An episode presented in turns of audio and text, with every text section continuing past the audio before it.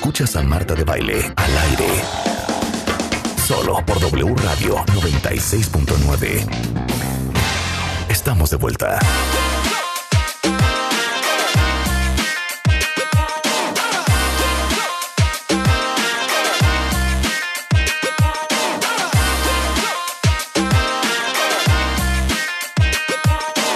11.40 de la mañana en W Radio. Oigan, cuentavientes, antes de entrar con Gerardo Kleinburg, esta es una clase de música que en su vida han tenido.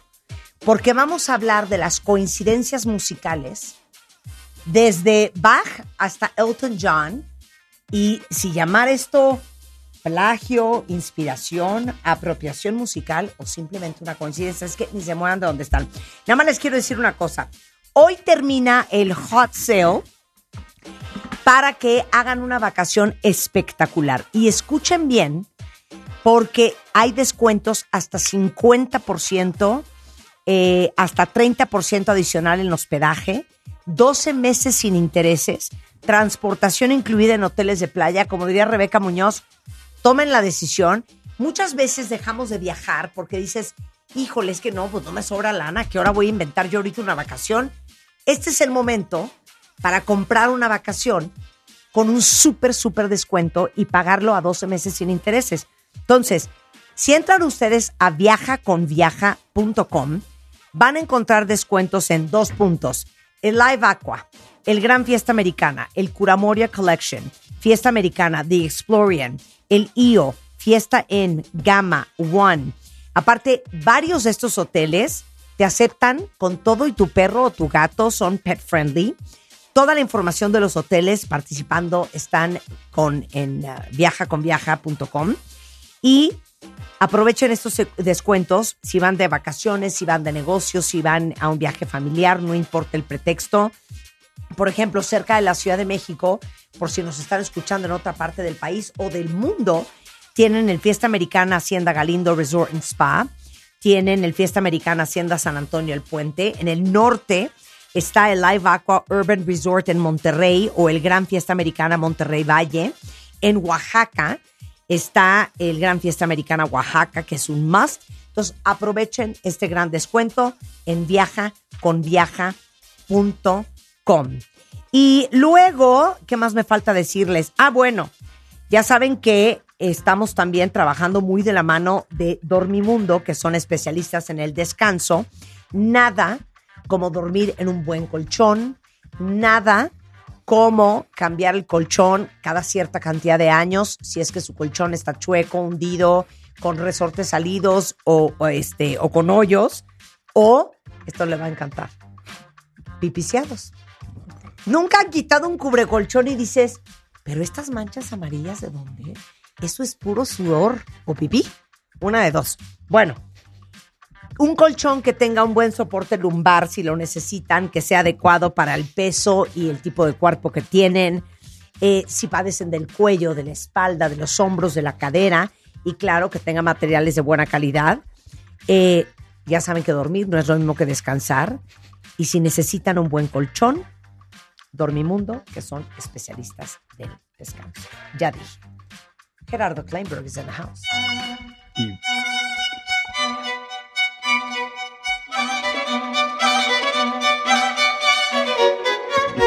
Bueno, ya saben que Gerardo Kleinburg, que aparte es uno de los mejores explicadores que yo conozco, él es escritor, es crítico, promotor musical, es un gran maestro porque tiene una cantidad de cursos que pueden encontrar en eh, su Facebook, Hablemos de Ópera, porque no solamente eres especialista en ópera, también eres especialista en música clásica. También nos echamos nuestros cursos y también ya tenemos, hablemos de literatura, ¿eh? Algún día tenemos que hacer, tienes gente, mucha gente y brillante que viene aquí a hablar de literatura, pero hagamos un día uno. No lo sé, Rick. Cada vez que he intentado hablar de literatura o poesía, híjole, ¿qué? Vamos a hacer uno. A menos de que tú me convenzas de lo contrario. Vamos a hacer uno a ver si sale. Sí, sí sale. Vas a ver. Bueno. Hoy vamos a hablar, no sabemos si es plagio, que es coincidencia. A ver, explícale a los cuentavientes. Esta es una clase de música. De nuevo, gracias. Siempre gracias por, por la invitación. Hoy es un tema delicado, Marta. Delicado. Sí es delicado porque cuando tú Es hablas que de plagio estás hablando de un delito. Te amo. Estás hablando de un delito. un Pero es delicado penal. el tema. Es delicado, es sensible. Ok. No, sí estoy hablando de ese. Y ojo, eh, ya, ya luego si quieres bromeamos un poquito más, pero esta parte sí es muy en seria. Tú traes solamente a grandes especialistas en cada tema y yo no soy un abogado especialista en derechos de autor. Sí. Entonces no estoy hablando desde ahí Sí. si hay algún abogado Sí, o no, no abogada. estamos hablando de la parte legal. es un disclaimer. Es Se el hubiera disclaimer. traído a Gastón Esquivel, que es mi abogado especialista en propiedad intelectual. No, que igual, y- Sí. igual y nos puede decir, nos está escuchando, nos puede decir. Yo empezaría por una frase de un gran poeta mexicano de hace Venga. muchos años que escribió unas cosas que te van a encantar. Se llamaban poemínimos, son poemas en una oración. Ajá. Y él dijo: el plagio es el pecado no original. Ajá. Así es que me parece que ese puede ser el punto de partida. ¿Qué es la originalidad? ¿Qué es la no originalidad? Ajá. Es un tema muy discutible. Ok. Y yo, por eso, como acabas de comentar, más que hablar directamente de plagios, me gustaría hablar de sustracción de fragmentos musicales, semejanzas, parecidos que puedan resultar, estoy leyendo, en extremos sospechosos y perturbadores. Y por supuesto llegaremos a los ejemplos que todo el mundo quiere oír. Es decir, pero ojo, no todos oímos igual. Hay Claro. unos que escuchamos bien agudamente y otros menos, y unos van a decir, oye, ¿dónde está el plagio aquí? Ok. A ver, sustracción. Ok. Yo voy a dar un ejemplo de sustracción. Ok. A ver, venga. Mira. Es, ay, ay, que la. Es que no sé por qué esto a mí no me jala. ¿Por qué no me jala a mí esto? No sé hacerlo. Ah, O sea no, que no ya nos bien. madrugaste con los ejemplos musicales, tú ya No, no, no, empezaste. espérame. A, A, ver. ver, les voy a poner una, una sustracción.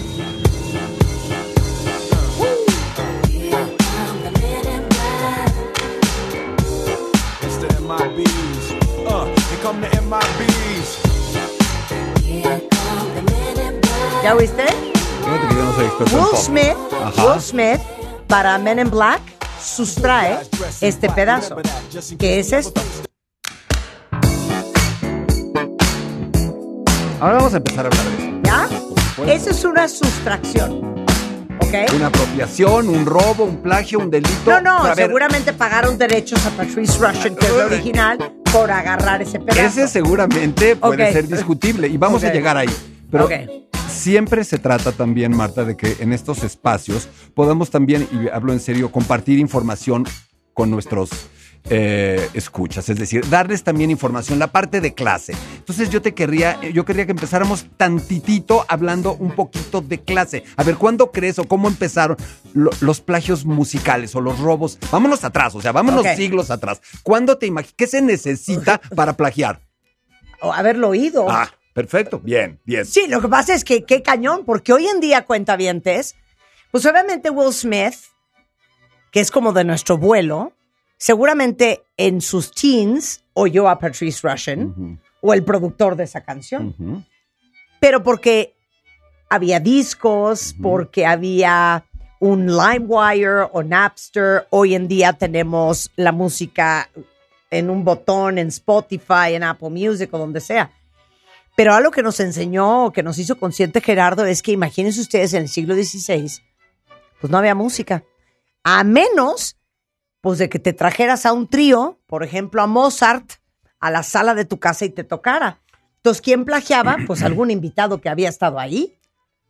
Sí, sin duda. Sí, y solos. Sí, solo sí, pero vámonos todavía más atrás, porque la música tampoco empieza ahí. Entonces, vámonos a la Edad Media. O sea, en aquella época, la música viajaba al mero, mero, mero principio, cuando un individuo iba haciendo sus rolas a otro lado. La idea de un cantautor, la idea de cualquier tipo que escribe sus rolas y las canta con su guitarra, lo vimos cuando hablamos, aquí hicimos la clase de la historia universal de la canción, ¿te acuerdas? Y te acuerdas perfectamente de cuando hablamos del siglo XIV y del siglo XV y hablamos de los famosos trovadores. Hoy para nosotros un trovador es eh, Pablo Milanés y Silvio Rodríguez. En aquella época, en aquella época de la Edad Media y luego del Renacimiento, los trovadores eran estos poetas que llevaban su lira, el equivalente a su guitarra, que escribían sus canciones y que iban de un pueblo a otro, de una ciudad a otra, cantando sus canciones. En todo un estilo, además, que le llamaban el amor cortesano. Y eran básicamente de origen francés, los llamados troubadours, y de origen alemán, Los, los, trovadores. los trovadores. Los trovadores, Y los ok. Minnesänger. Este está un poquito más difícil. Eran Ajá. cantantes al amor, cantantes del amor. Y se dedicaban a cantar rolas de desamor, de chavas que no los pelaban. Es decir, esta temática que recoge, o- que recoge un José Alfredo Jiménez o que recoge Shakira cuando escribe de que Piqué la batea, pues tiene aproximadamente 500 años de vida estas rolas. Cuando estos cuates empiezan a ir a otros lugares, los escuchan y de pronto hay otros trovadores que los oyen y empiezan a tomar sus rolas Ajá. se las planchan olímpicamente. ¿Y sabes lo que sucede en el origen de los plagios o sustracciones musicales? Es honroso que A te lo hagan.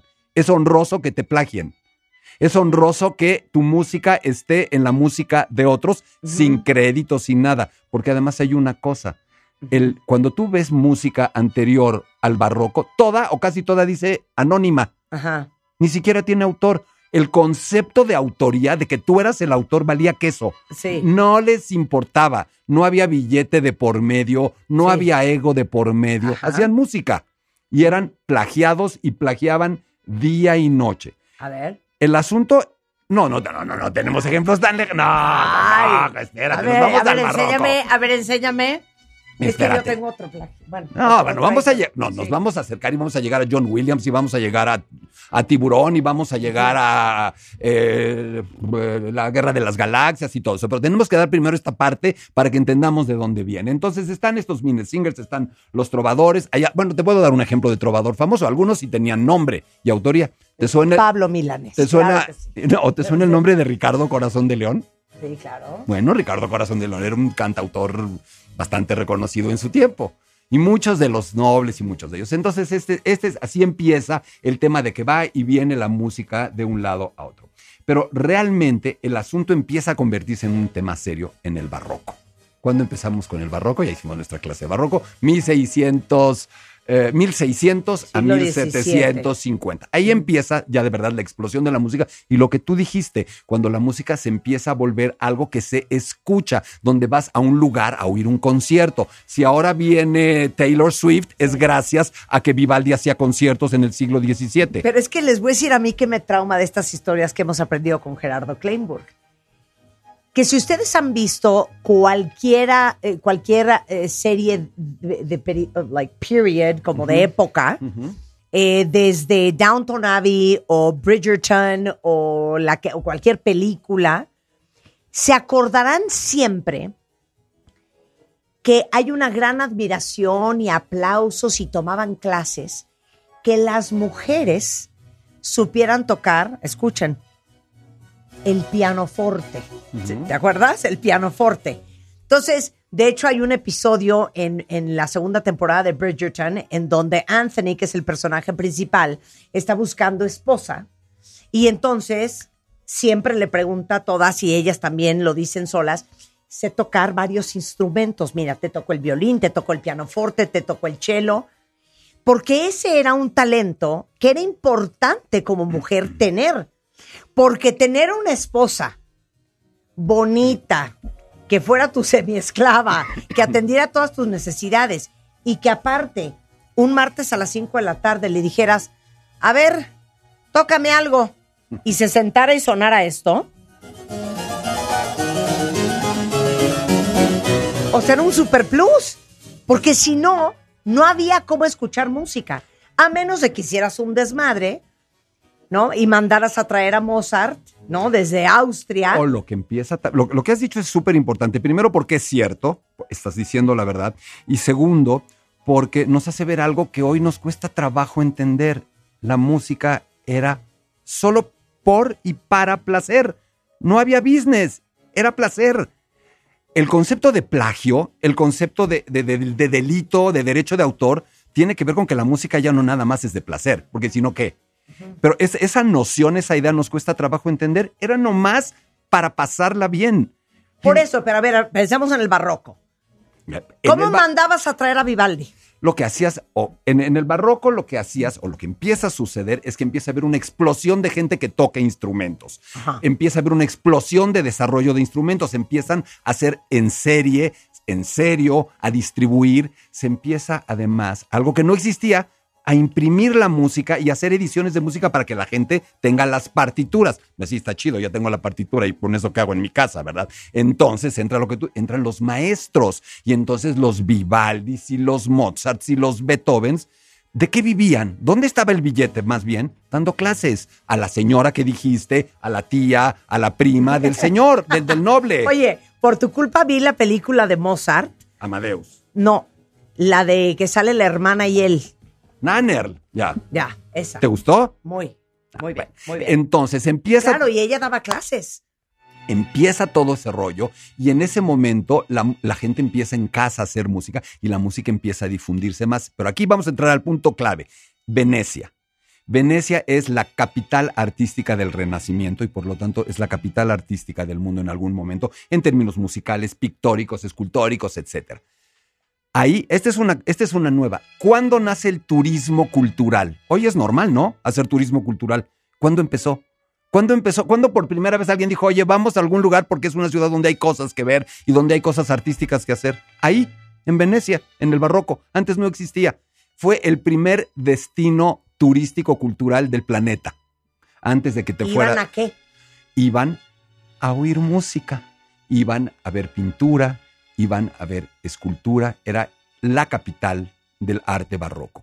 Y por primera vez en eso empieza un tipo a decir, oye, ¿y si hacemos música de manera pública y cobramos un boleto para que la gente vaya a oír música? Y ahí nace el concierto. El Foro Sol y todo lo que Sí, sucede claro, y empezó a, Swift y Beyoncé. es que es neta, o sea, empezó ahí. No, no es nada nuevo, no lo O inventó. sea, antes de eso, los conciertos eran, pues, tus amigos, tu familia y tú en tu casa y venía Mozart a tocarte. y todos aprendían un poco de música y entonces la tía tocaba el violín y el primo el violonchelo y el vecino no sé qué y Mozart que vivía y decía, bueno, tenemos una reunión mañana, vamos a comer, vamos a echar unos chilaquiles en la mañana, viene la tía, la vecina, todo esto, una toca el oboe, otro toca el violín, otro el clavecín, les escribo una obra para eso y ahí las ponía y la estrenaban y se divertían. Entonces inventan, oye, ¿y si hacemos esto público en Venecia y cobramos la entrada? Exactamente. Y lo hacen primero que nada en unas iglesitas y sobre todo en unas iglesias de orfanatorios, porque las niñas huérfanas que habían sido adoptadas en esos orfanatorios aprendían música con maestros.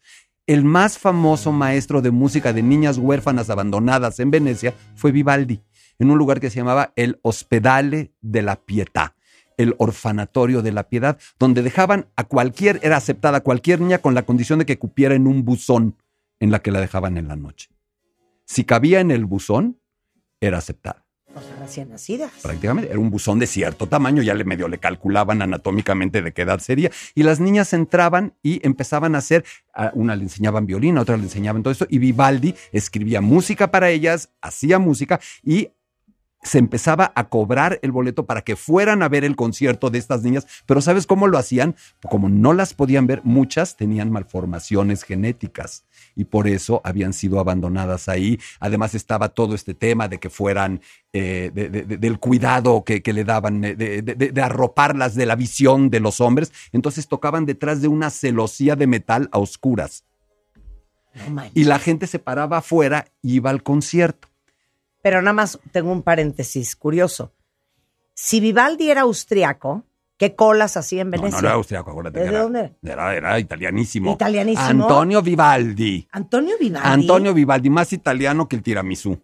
Ah, no, estoy. A ver, no, tienes toda la razón, veneciano. Veneciano. Ah, yo juré que era austriaco. No, no, no, no, no. Entonces, Veneciano. los austriacos y todo eso, entonces van a oír música, pero además los editores de música, ya vamos a llegar al tema del plagio, no nos estamos desviando, No. es solamente para Quiero ver contextualizarlo. una foto de Vivaldi. Van, además era pelirrojo y asmático, por si te interesa más el dato. Y por lo que veo aquí, cachetón. Cachetón y ordenado sacerdote. Nunca ofició misa, pero era ordenado sacerdote. Claro, estoy viendo veneciano. Pero ahorita vamos a llegar a Vivaldi. Qué en bueno que sacaste. 1678, muy bien. Qué bueno que Entonces, sacaste el para, tema. Ahí para.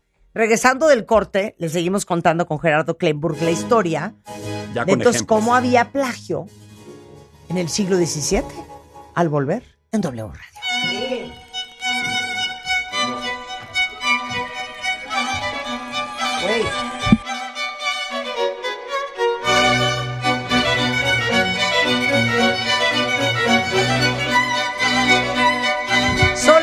8 de la tarde en W Radio. Estamos en una clase de música espectacular con el enorme maestro, que aparte da clases en la vida real y les puede dar clase a ustedes, Gerardo Kleinburg. Estamos hablando de coincidencias musicales a través de la historia y estamos entendiendo ahorita en que vamos en cómo nacieron el concepto del concierto. Y cómo la música empieza a viajar para que la gente le, escu- le escuche. Como bien dijiste, para que te puedas volar algo, pues primero tienes que saber dónde está, ¿no? Si quieres, eh, si quieres la cafetera en, del súper, tienes que saber dónde está y luego ir a buscarla. Entonces, en Venecia en el siglo XVII se les ocurre, pues que en vez de ir a tocar nada más a las casas, ¿qué hacen? Si se ponen en un lugar público, ejemplo, una iglesia, y entonces, pues venden boletos. Y ahí nace la, la tienda de... ¿cómo, se le llama a la tienda de ópera y a la tienda de música? Teatro. ¿Qué es un, qué es un teatro de ópera? Es una tienda donde hay un aparador, que es el escenario, y donde la gente compra la ópera pagando un boleto y le ofrecen ópera. Es una tienda. Empieza a haber transacción. Se empieza, empieza a nacer el showbiz. Ahí empieza a nacer. Y entonces hay gente que va, editores de muchos lugares, principalmente de Alemania, o de lo que será Alemania, y de Holanda, los Países Bajos, a comprar música. Y llegan y dicen, a ver, ¿quién escribe buenas rolas de acá? No, pues este señor Vivaldi. Oye, pues dame un kilo de conciertos para violín. Literal, ¿eh? Le decían, ¿cuántos me escribes en una semana? No, pues le escribo 20. Órale, te compro los 20. No mientas así. Sí, palabra de honor. Te lo- te lo- ¿Cuántos me alcanza a terminar para el día viernes? Sí, no, No, pues. yo le me- doy 10 sonatas y dos conciertos. Sí, ¿y a cómo? ¿En cuánto me las deja? Y entonces agarraban y, le- y salía Vivaldi, que escribían a una velocidad increíble, y le daba medio kilo de conciertos para violín. Para un violín, para tres violines, para dos violines, y este señor se los llevaba, los editaba en Europa, y vamos a llegar al primer ejemplo. Y los compositores que estaban en otros lugares de Europa decían, oye, esta música está increíble, es la música de los italianos barrocos, pues con permiso, Ajá. este, ahí le voy. Y la copiaban o la transcribían para otros instrumentos y la firmaban como suya. Ok, nada más puedo poner mi, mi concierto favorito de Vivaldi rápidamente. ¿eh? Sí, señora. El concierto para dos trompetas. Escuchen Ah, ¿de veras? esto. Lo amo. No puedo creer.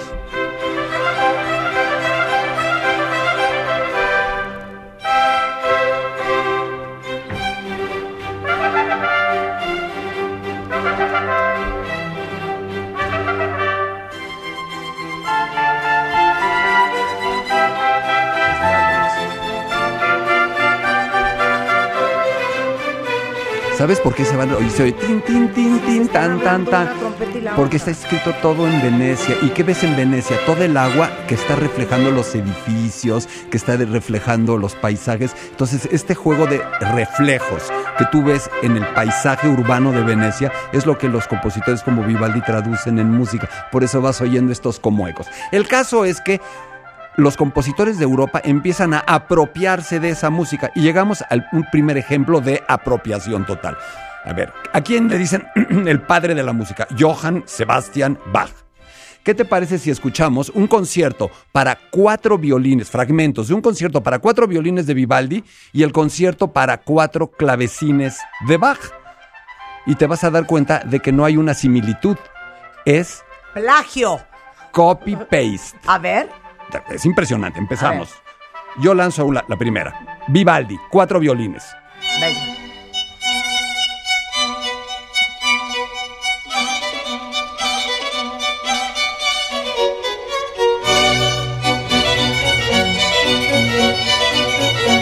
Y ahora, Ok, Bach. ese es Vivaldi. y Ahora, ahora va Bach. Bach.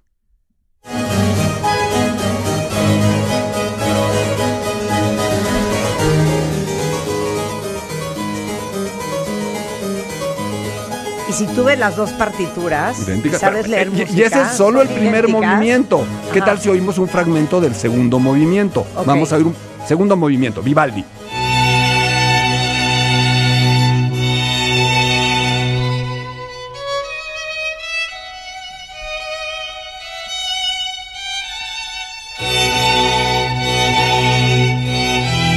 ¿Y ahora qué hace Bach?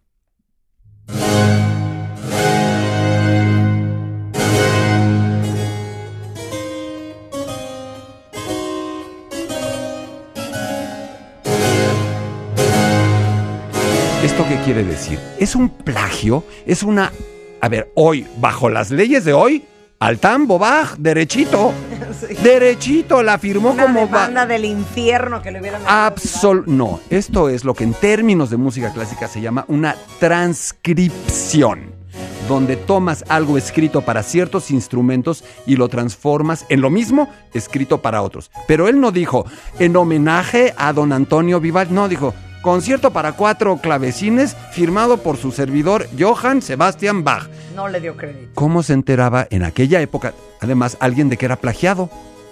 O sea, Vivaldi no se enteró que lo que él hizo para quién, para violín, Para cuatro violines. para cuatro violines lo hizo para clavecín Bach. Bach. Bach. Y, pero esto sucede a pasto y lo hace Händel y lo hace Scar, lo hacen todos, todo el tiempo. Corte a los años 90, 80 del siglo pasado, cuando, no, antes, los años 50, nadie sabía quién era Antonio Vivaldi, ¿eh? En, en el siglo XX, a mediados, principios del siglo XX, 1900 y pico. 1900 no se sabía quién era Vivaldi, no era un compositor famoso. Esto eh, estaba totalmente olvidada, perdida su música, hasta que alguien se encuentra el manuscrito de este, entre comillas, plagio de Bach, donde se encuentra que en efecto en algún momento sí escribe en la partitura, en su manuscrito, no en la edición, tomado o notas del concierto de Vivaldi. Dicen, oye, entonces este concierto de Bach es como con música de otro señor y a partir de un plagio se redescubre a Vivaldi. Y dicen, ah, entonces Vivaldi era un compositor interesante y salen no tres kilos de música, seis toneladas de música de Vivaldi. Ahí empieza la idea de, eh, o empieza un poco el tema de que la música viaje apropiándosela un compositor de otro compositor.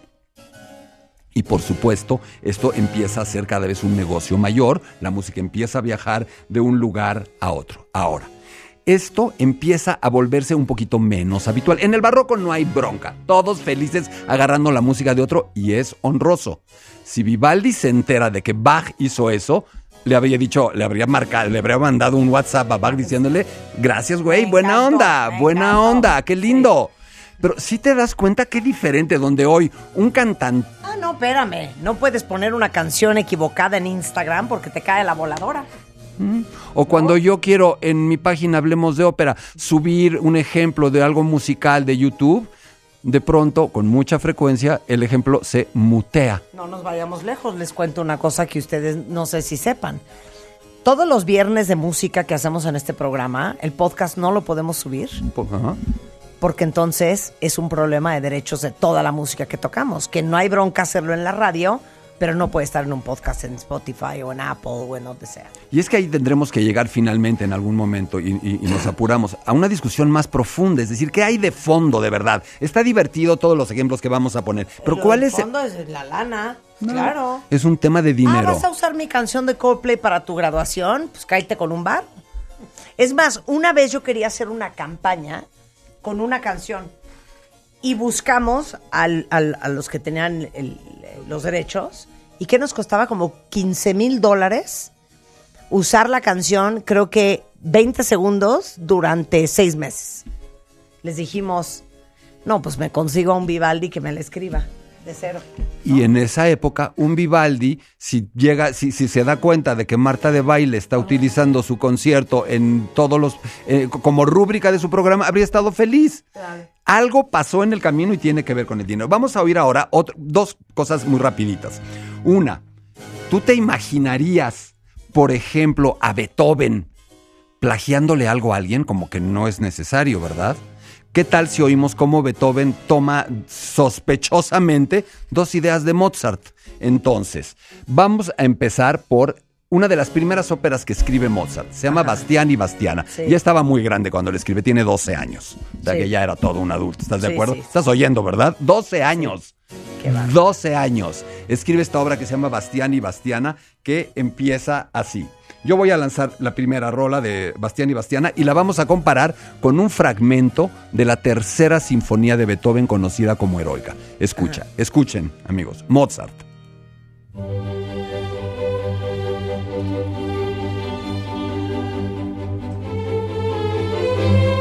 Vamos a oírlo de nuevo.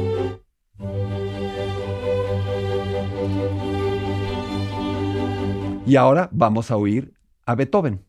Y fíjate lo que sucede.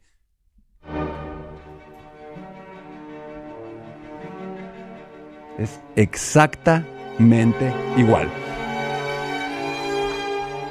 ¿Qué pasó? Beethoven no tenía idea. Ojo, ¿sabes lo que dicen? Y por eso lo puse, que esto no es ni un plagio ni una apropiación, es una coincidencia. ¿No puede existir una coincidencia musical? O sea, ¿tiene que ser obligadamente una intención de apropiarte algo de otro? Claro. Obviamente no.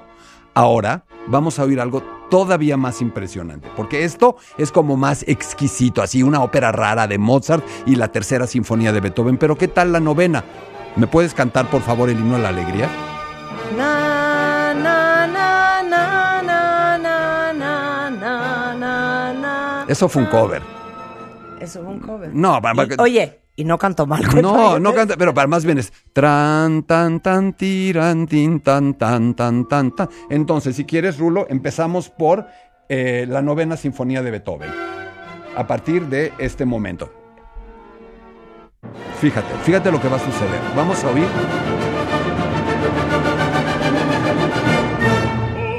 ...6.45. Oye, Marta.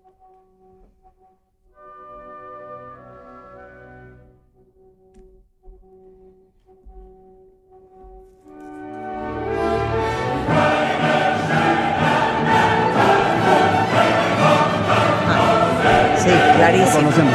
Y ahora, escucha lo que escribió Mozart 80 años antes.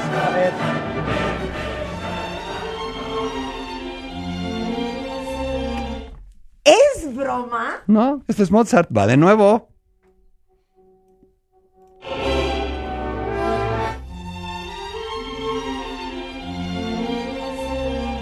Cuenta bien, son los mismos acordes. Son los mismos acordes.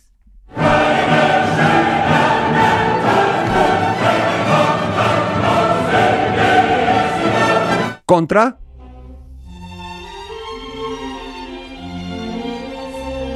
Estamos de acuerdo que suena igual. Nada más ahí hay una nota que luego cambia. Absolutamente. Nada más Sí, para que no digan que, Por que, supuesto. que fue demasiado obvio. Por supuesto. Ahora, Interesante. ahora vamos, vamos a llegar al presente. Vamos a llegar a rolas y música que conocen perfectamente. Por ejemplo, ¿cuándo empieza a cambiar esto? ¿Cuándo empieza a cambiar el tema? Empieza a cambiar cuando eh, hay dos elementos. El romanticismo aparece. ¿Qué es el romanticismo en la música? El romanticismo en la música no es que un señor romántico escriba canciones, ni es que un señor escriba cosas muy emotivas. El romanticismo en la música y el romanticismo en el arte es un momento en el que el artista se vuelve el protagonista. Ya no es la obra, es el artista. Beethoven, Chopin, Schubert son los artistas los que importan. Y conforme crece la importancia del artista, que em- empieza a generarse la noción del derecho de autor, la noción de la propiedad sobre esa obra. Y viene un elemento muy importante. Verdi, el compositor Verdi, el autor de La Traviata. En aquella época lo que hacían con las óperas es tal teatro, tal tienda, me encarga una ópera. Y entonces yo soy Verdi y le vendo la traviata. Órale, eh, tienda, voy a escribir eh, al teatro La Fenice de Venecia. Le dice, yo te escribo una ópera y me pagas tanta lana. Muy bien. Y eso empieza a cambiar cuando Verdi y su editor dicen, ¿saben qué? Es muy mal business vender una ópera. ¿Por qué no en vez de venderla al, al teatro que nos la encarga y desentendernos de ella, no la vendamos? Vamos a rentarla. Genio. Genio. Dice, en vez de venderla en 10 mil pesos, Sí, puro no, royalty. la ópera es mía y de mi editor. ¿La quieres presentar? Me toca tal Hágame porcentaje. ¿La quieres? De ahí salen las regalías. Sí, De ahí salen las regalías. sí. Que les explicamos de las regalías hasta de los libros la semana pasada. Uno de los pioneros, en la ópera, el pionero fue Verdi y murió Forrado. ahogado de billetes, millones de dólares de 1901, solo de ópera, el más grande filántropo de la historia de la música clásica. Él hizo hospitales, o sea, los conciertos son gracias a los venecianos. Los royalties Gracias. son gracias a Verdi. Así es que tenemos que estar bien agradeciditos con ellos. Ahora, vamos ya a empezar a poner. Oye, perdón, la que más agradecida tiene que estar con Verdi, yo les voy a decir quién es. Mariah Carey. Que todos los diciembres con All I want for Christmas is you. Tirín, tirín, 60 tirín. millones de dólares cada año. Verdi empezó a hacer eso agradecele a Verdi. Así es. Móchate con la familia de Verdi. Ahora, todo esto nos lleva a que hoy, en efecto, el derecho de autor regula esto. Y hoy dice que plagio es cuando hay más de siete compases iguales. ¿Iguales en qué sentido? ¿Cómo? ¿Y por qué siete? ¿Por qué se te ocurre que son? Ese es difícil. ¿Por qué siete y no seis? compases son de. ¿No son como de ocho? Los compases cuatro, son estas sub- claro. generalmente la unidad para un tema, para una melodía, suele, suele estar en múltiplos de cuatro. Entonces, yo me imagino, estoy inventando, ¿eh? no, no lo tengo, insisto que no soy abogado. En de- eh, si hay alguien que nos esté escuchando y que nos diga desde la perspectiva del derecho de autor por qué son siete, que nos lo cuente. Yo entiendo que lo que están diciendo es que más de siete ya realmente está tomando un, un- un bloque Forma, entero. Claro. Una forma. Pero les voy a decir, por ejemplo, quién es muy famoso por sus compases. No sé si sepan que Pharrell Williams, sus canciones siempre son de cuatro compases. No sé si sabían. Debe estar en múltiplos de cuatro compases, porque Ajá, cuatro en- compases es, una, es, es algo muy breve. Pero ahí nos vamos a meter en honduras musicales que además son muy difíciles de escuchar. Sí, pero quiero poner un compás Ah, de no, bueno, usted-. Miren.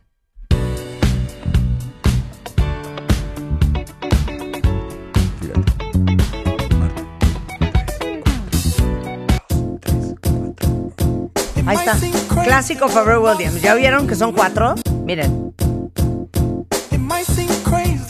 ¿No te habías dado cuenta? Todo es en cuatro. Es que estoy buscando otra de Pharrell Williams como típica de él, ¿eh? ¿Tienes una? ¿Qué tal? Pon otra. Pon otra de Pharrell Williams. Ahí está. Otra. Miss me? Dos. I miss all of y'all. Tres. All y'all girls standing together Cuatro. like that. Can't take it. Ahí está. O sea, siempre Pero vámonos. Tra la la lira lira la la la la ran tra la la rira rira tra la ra ra riran tra lira ta ta ta tan ta ta ta tan ta ta ta tan ta ta ta tan ta ta ta tan puros 100%, múltiplos de cuatro. 100%. Ahora, aquí entramos a la parte que de verdad sí me parece interesante. Siete compases, y ya, siete compases de una vez, siete compases dos veces. ¿Cuántas veces siete compases? Es decir, si siete no son plagio, yo me agarro siete compases 27 veces. No, ahí empieza la discusión. Y entramos al tema más importante de todo lo que podemos decir hoy. La música tiene distintos componentes. Uno muy obvio es este. El ritmo. Otro, el más obvio de todos, por el que todo el mundo se va, es la melodía, la tonadita. Pero lo hemos dicho también en algunas de nuestras clases, la música está hecha de armonía, de acordes. ¿Qué es lo que se puede plagiar y, o tomar y qué no? ¿En qué te fijas para el plagio? ¿Y sabes en qué nos fijamos todos nada más? En la melodía. Ah, ¿te fijas cómo la tonada es igual? Tú lo dijiste, oye, es igualito lo de Mozart que la novena sinfonía de Beethoven. La melodía. ¿Y la armonía? ¿Y el ritmo? ¿Por qué? ¿Quién decidió que lo que importa es la armonía para que algo sea entonces un plagio? Es decir, y si yo te plagio, si yo desarrollo todo un esquema rítmico y yo y alguien me lo plagia, ¿eso no es plagio? Porque la tonadita es distinta. O si la si yo desarrollo algo armónicamente muy complejo y muy novedoso y luego lleva y luego lleva llega Ralph Williams y me lo plagia en la, lo toma en la guerra de las galaxias, ¿eso es plagio o no es plagio? ¿Sí me entiendes? ¿Por qué la melodía? No tengo una respuesta, ¿eh? Claro. No tengo una respuesta. Claro. Y después de esto, vamos, si les parece, a empezar con los ejemplos. Regresando del corte van a flipar con los ejemplos que les vamos a dar. Oye, desde John Williams, John Williams, Lloyd Webber, Andrew Lloyd Webber. Andrew Lloyd Webber. Mira, yo tengo una divina. De mi época. Del siglo XX. He estudiado sobre ese siglo. Mira, escuchen esto. Tú puedes, hijo. Ahí la tengo.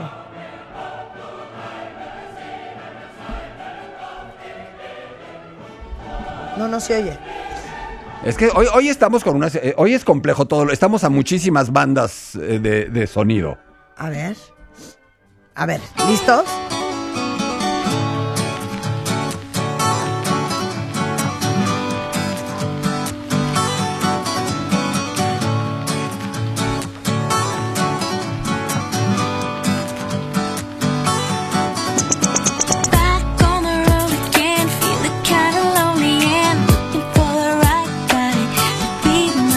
Janet Jackson. Call my lover. I fall in love. Ubican perfecto esta canción, ¿no?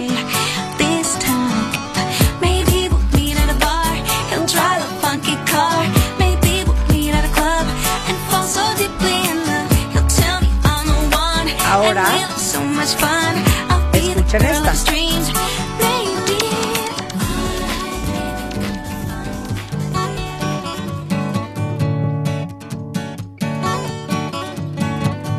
Ventura Highway de América. ¿Y qué pasó? Hubo, hubo, hubo demanda. Janet Jackson hubo- es una mujer muy seria, muy formal y le pagó a Ventura Highway por a América Pero le por- pagó cuando por- la demandaron o le pagó de entrada. No, le pagó de entrada. Ah, o sea, derechita. Sí, sí, se pidió permiso y todo. Pero esa a lo mejor no se la sabían. Hacemos una pausa y regresamos, no se vayan. Esto es W Radio. Some people say this town don't look good in snow. Bueno, los estoy leyendo en Twitter, cuentavientes. Yo no, no puedo de la felicidad que ustedes están tan felices. Saben, en este programa, entre muchas cosas que nos encanta hacer, es aprender de música. Y hoy está con nosotros nuestro maestro de cabecera, Gerardo Kleinburg, y estamos hablando del plagio o la inspiración o la coincidencia de la época de la música clásica, pero también ahora ya en los últimos 25 minutos del programa les vamos a enseñar cómo muchos compositores contemporáneos han inspirado muchas de sus obras en música del siglo XVI, XVII y XVIII. Gerardo. Y ahí sí se vuelve un problema. Ahí sí se vuelve un problema porque tenemos muchos litigios y mucho billete. ¿Por qué no empezamos por algo tan emblemático como la Guerra de las Galaxias? Ay, ok, listos, pero ¿saben qué?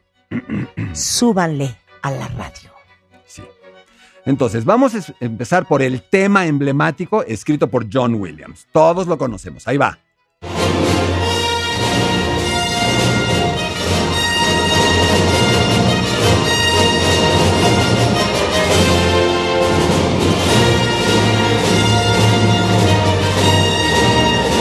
Ya lo tienen claro, ¿no? Clarísimo. Contra esto.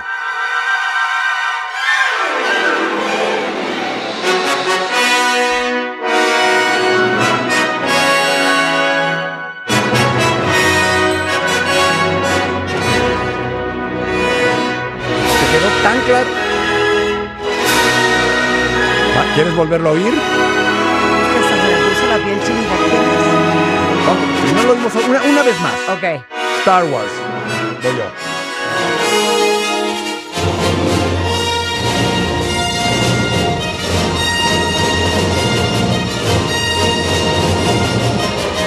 Ese es John Williams.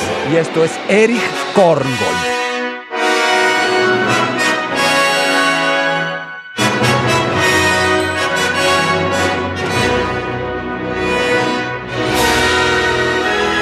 ¿Quién es Erich Korngold? La más Eric Corgold. Estuve aquí la última vez hablando de la música y el holocausto. Y hablé de Erich Korngold, que tuvo que huir de Alemania por ser judío, termina en Estados Unidos y al final termina escribiendo música para cine. Esta es el soundtrack. Además, es un. Se lo toma John Williams, no de una obra sinfónica, de otro soundtrack. Se llama King's Row. Una película en blanco y negro de los años Oye, 40, ¿y 50. John Williams qué opinó al respecto? John Williams ha sido copiosamente acusado de eso y me, y me imagino que debe... de- Aceptó con K, que es más fuerte que aceptar con P, yo creo que John Williams debe tener una oficina específica para atender para litigar. porque lo acusan con enorme frecuencia. Bueno, súper parecido. ¿Estamos de acuerdo, cuentavientes? Ahora, vamos a seguir dos rolas más de John Williams. Esto se llama Y yo amo a John Williams, ¿eh? Así O- es que. Ojo, no, es- Aguas, no ¿eh? estamos hablando mal. Grandísimo compositor. Aguas, Gerardo. Extraordinario compositor. A mí no me preocupa que haga esto, en lo más mínimo. Esto también es un Yo fragmento. le llamo inspo. Un fragmento de alguna de las películas de Star Wars, soy un analfabeta en Star Wars, que se llama, de un fragmento que se llama, no es la película, pero se llama The Dune Sea of Tatooine. El mar de las dunas de Tatooine. Entonces, yo aquí lo tengo que jalar desde el principio.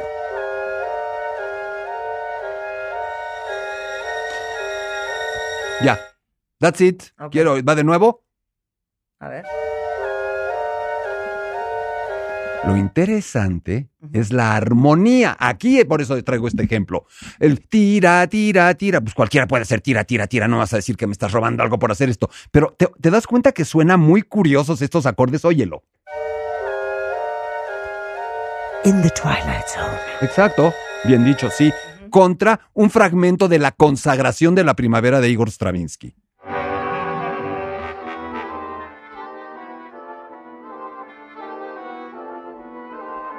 Tirarirarira.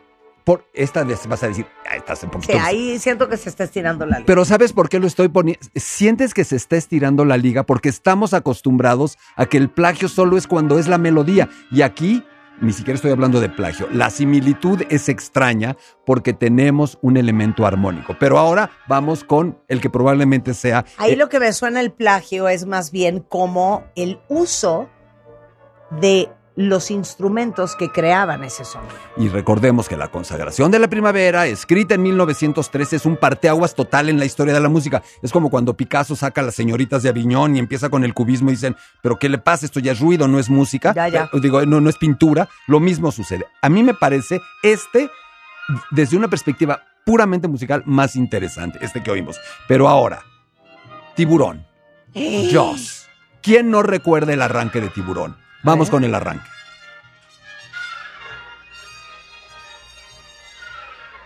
Va de nuevo. A ver.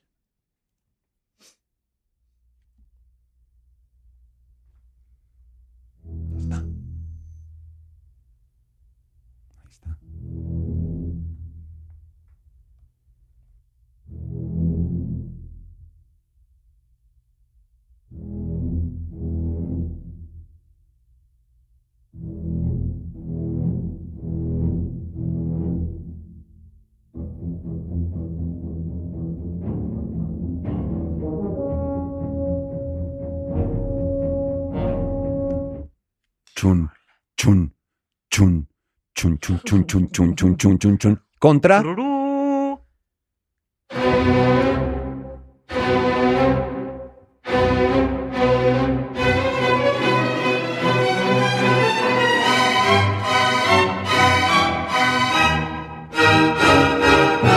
La segunda parte sí le dio la vuelta a John Vor- Williams, pero vuelven a poner quién es. Antonin Dvorak, la sinfonía número 9 desde el Nuevo Mundo. A ver, va otra vez.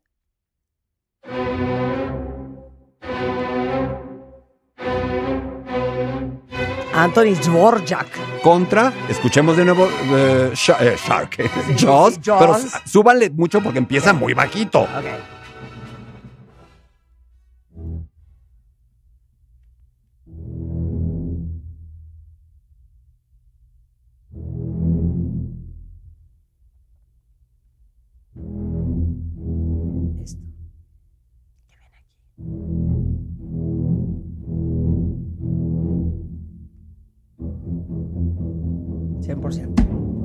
¿Quién era Antonin Dvorak? Uno de los grandes compositores del periodo romántico eh, en, eh, en República Checa, que termina en Estados Unidos. Lo, lo fichan en un conservatorio de Estados Unidos para ir a dar clases y le piden que escriba música que de alguna manera suene a música gringa, lo que estadounidense, que son más respetuosos. Entonces escribe esta obra que es la sinfonía desde el Nuevo Mundo y la similitud. Esto sí, con todo respeto para John Williams, sí, sí le tocó dura la Sí, guamisa sí, con son los acordes, son los acordes. Sol, fa, sol, fa, sol, fa, re sostenido. Sostenido. Es clarísimo. Y ahora, El Rey León, ¿Eh? Elton John. Así es que vamos a oír un fragmento de... eh, vamos a empezar por el artista al que le sustrajeron su música. Bastante conocido, nuestro amigo Wolfgang Amadeus Mozart. Y el momento que quiero compartir con ustedes es a partir justamente de aquí. Vamos a oír una obra que se llama Ave Verum Corpus, salve al cuerpo verdadero, hablando de la pasión de Cristo, hablando de, es una de las obras finales de un Mozart ya enfermo, a punto de morir. Ok. Mozart y luego el Rey León. Ok.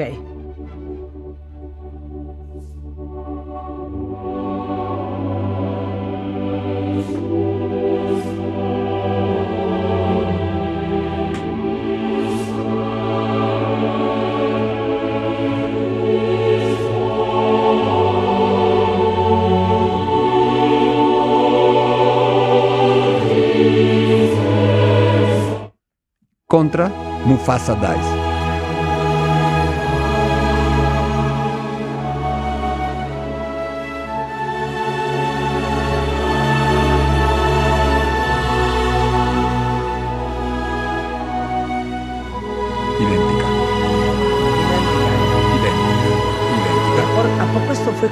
Compuesto por Elton John? Sí.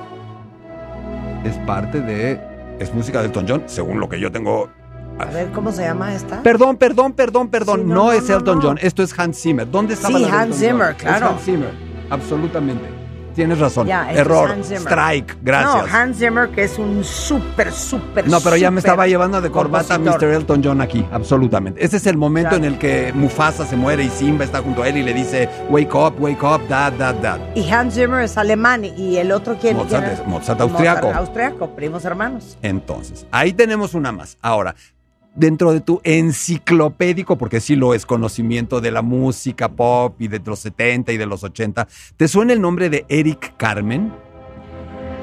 Oh, by myself, ¿Qué crees? I wanna be. Que esa canción no es suya. Es el concierto número dos para piano y orquesta de Rachmaninoff. A ver, No ponme solo primero- eso, Cállate. fue tan cañona la demanda que la carrera de Eric Carmen se fue bastante a pique a partir de que se dieron cuenta del mega extra No, ultra espérame, copy paste. espérame. Primero, a ver, ponme Eric Carmen primero. Espérame, entonces déjame que estemos listos porque, no, porque es, es- es- es bastante complicada la maniobra de lo que estamos haciendo. Entonces, Rulo va a sacar a Eric Carmen Ajá, y yo voy a sacar a eh, Rachmaninoff. ok.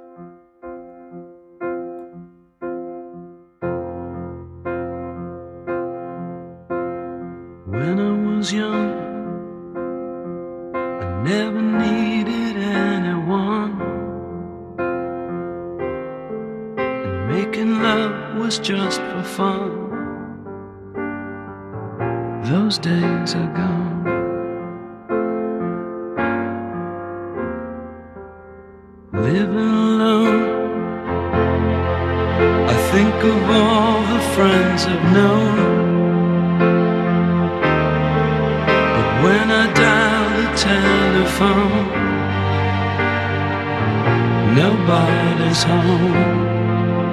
Contra esto. Voy yo.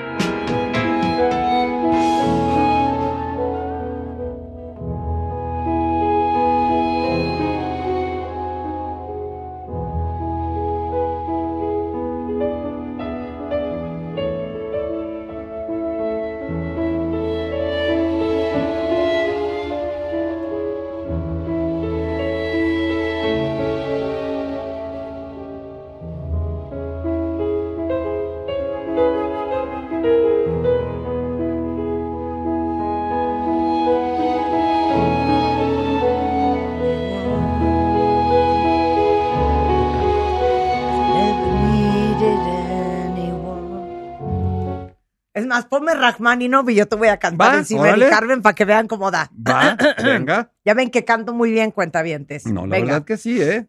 Bueno, afinada, dale, afinada, dale. lo que se dice afinada, Dale. casi sí. Ok. Dale. When I was young, never needed anyone.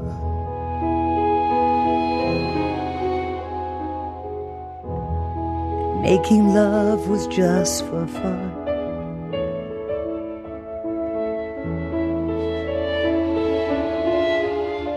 Think of all the friends I've known. Sí, es el mismo tono. Es el mismo tono. Esta está, esta está un poquito fuerte, ¿no? Es muy fuerte. ¿eh? Esto es más- ¿Sabes qué, Eric? ¿Qué cochino eres? ¿Sabes qué, qué cochino Ahora vamos a hablar de uno de mis placeres culposos, I el fantasma de la ópera. A ver. Music of the Night. Ok. Lloyd Webber, demandado por los demandado, Lloyd Webber. demandado por los deudos de Puccini y tuvo que hacer un arreglo extralegal.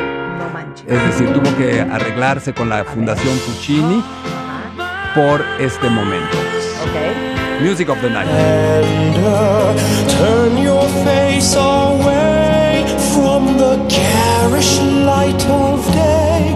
Turn your thoughts away from cold and. Va de nuevo. Aquí.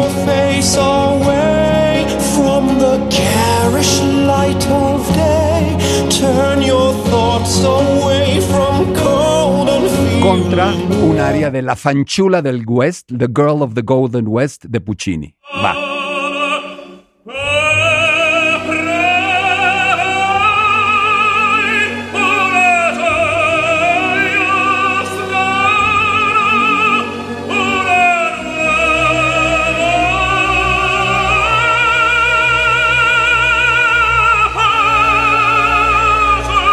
Y Lloyd Webber tuvo que No, llegar no, a un acuerdo. No, no, no.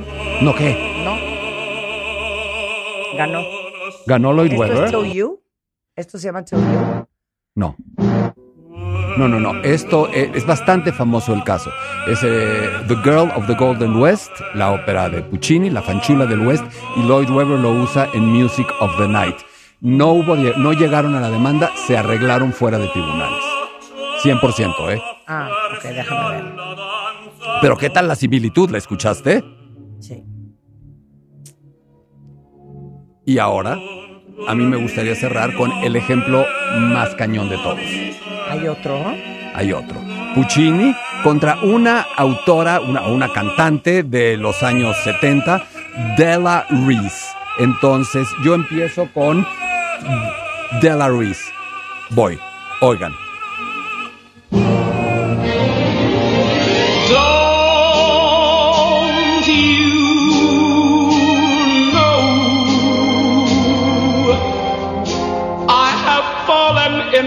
With you for the rest of my whole Contra life. la Bohème de Puccini. ¿Va?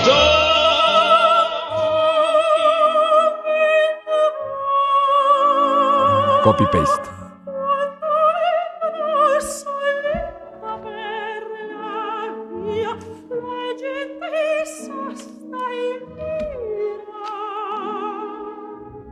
Entonces, tenemos, Marta, amigas, amigos, todos estos ejemplos en donde al final queda una reflexión más profunda de todo esto. Más allá de las demandas, más allá de las palabras que utilicemos, se vale, no se vale. Ay. Ay, qué bonito. Oye, ya trae una soprano y un tenor. Vamos, ¿no? la siguiente. ¿Qué tal? ¿Y qué tal si traemos un, una trans soprano? Ahora que estamos en el. Una soprano transgénero. Sí. Me fascina. Va Ahora venir- que estamos en el mes LGBTI. Va a venir, va a, venir a México una soprano eh, argentina que llegó a cantar, es, es miembro del coro del Teatro Colón de Buenos Aires y empezó como tenor en el Teatro Colón y hoy es soprano en el Teatro Colón. ¿Cómo ves? Entonces, te veo muy interesada con lo de Lloyd Webber y, y Puccini. No, sí se. They settled out of court. Sí. Así se pusieron de acuerdo. Es- Eso quiere decir que Lloyd Webber tuvo que aceptarlo y las dos son bellísimas y a mí me y no pasa nada. En mi opinión, con todos estos ejemplos que hemos escuchado, desde mi perspectiva de gusto, de- desde mi perspectiva musical, no ¿Cuántas pasa nada. notas hay? Do, re, mi. Sol, la, si, Siete notas. con sus bemoles. Do, do sostenido, re Siete notas. Y sus sí. Bemoles, pero siete notas. Siete notas. O sea, es ¿Cuán- que pónganse a pensar. ¿Cuántas combinaciones hay? Es que cuántas combinaciones pueden haber para que desde que empezó la música en la historia del ser humano, al siglo XXI, a hoy, no se repitan. Y sobre todo hay una parte. Se me hace cuasi imposible. La intencionalidad, Aparte, ¿cómo que lo demuestras? Lo que es no ser compositor, ¿no? Pero cada vez que nunca han tratado ustedes en su mente de cómo inventar una canción, siempre acabas, amo esto.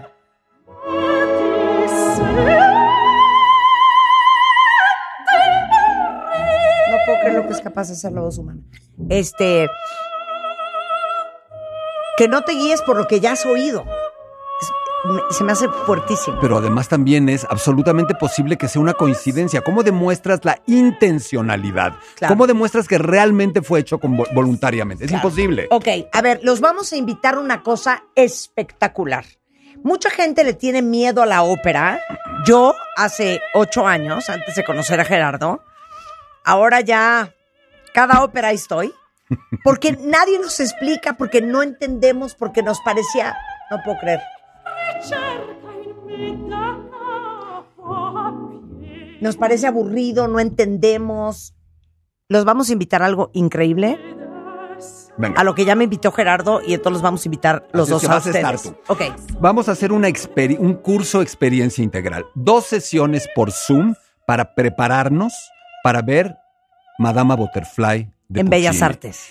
Y una tercera sesión que es ir al teatro, al Palacio de Bellas Artes, a ver una función escenificada real de Madama Butterfly. Ok, ¿quieren venir con nosotros? Entonces tenemos que tomar dos cursitos por Zoom, que cuánto dura cada uno. Dos horas. Dos horas cada uno.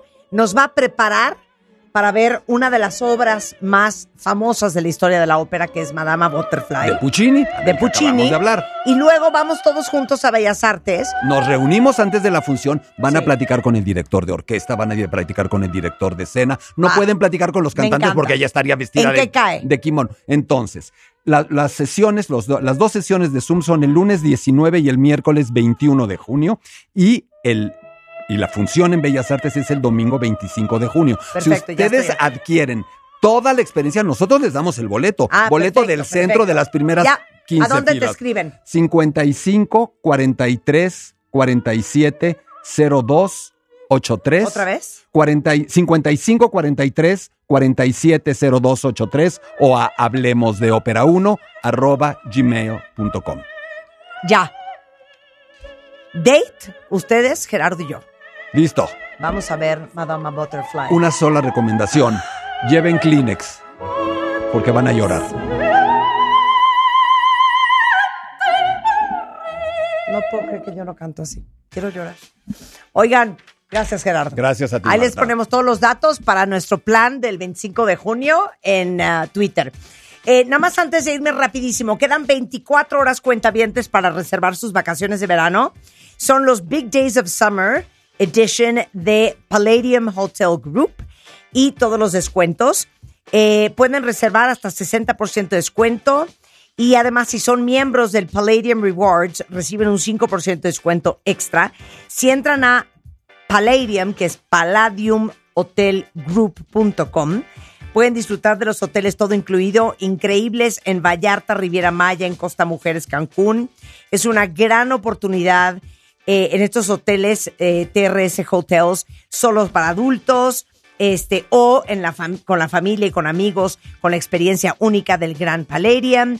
Y para que nada los detenga, tienen tarifas súper flexibles de cancelación.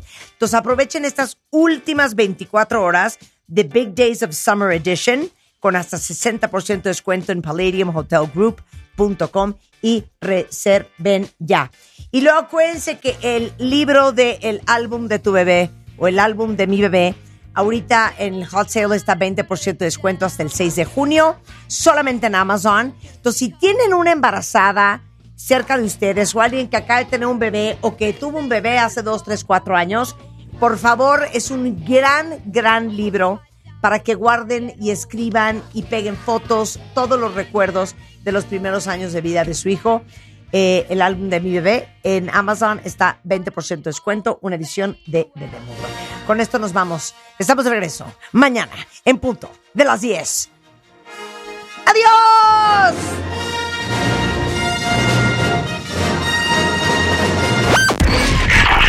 Escuchas a Marta de Baile. Síguenos en Facebook, Marta de Baile. Y en Twitter, arroba Marta de Baile. Estamos donde estés.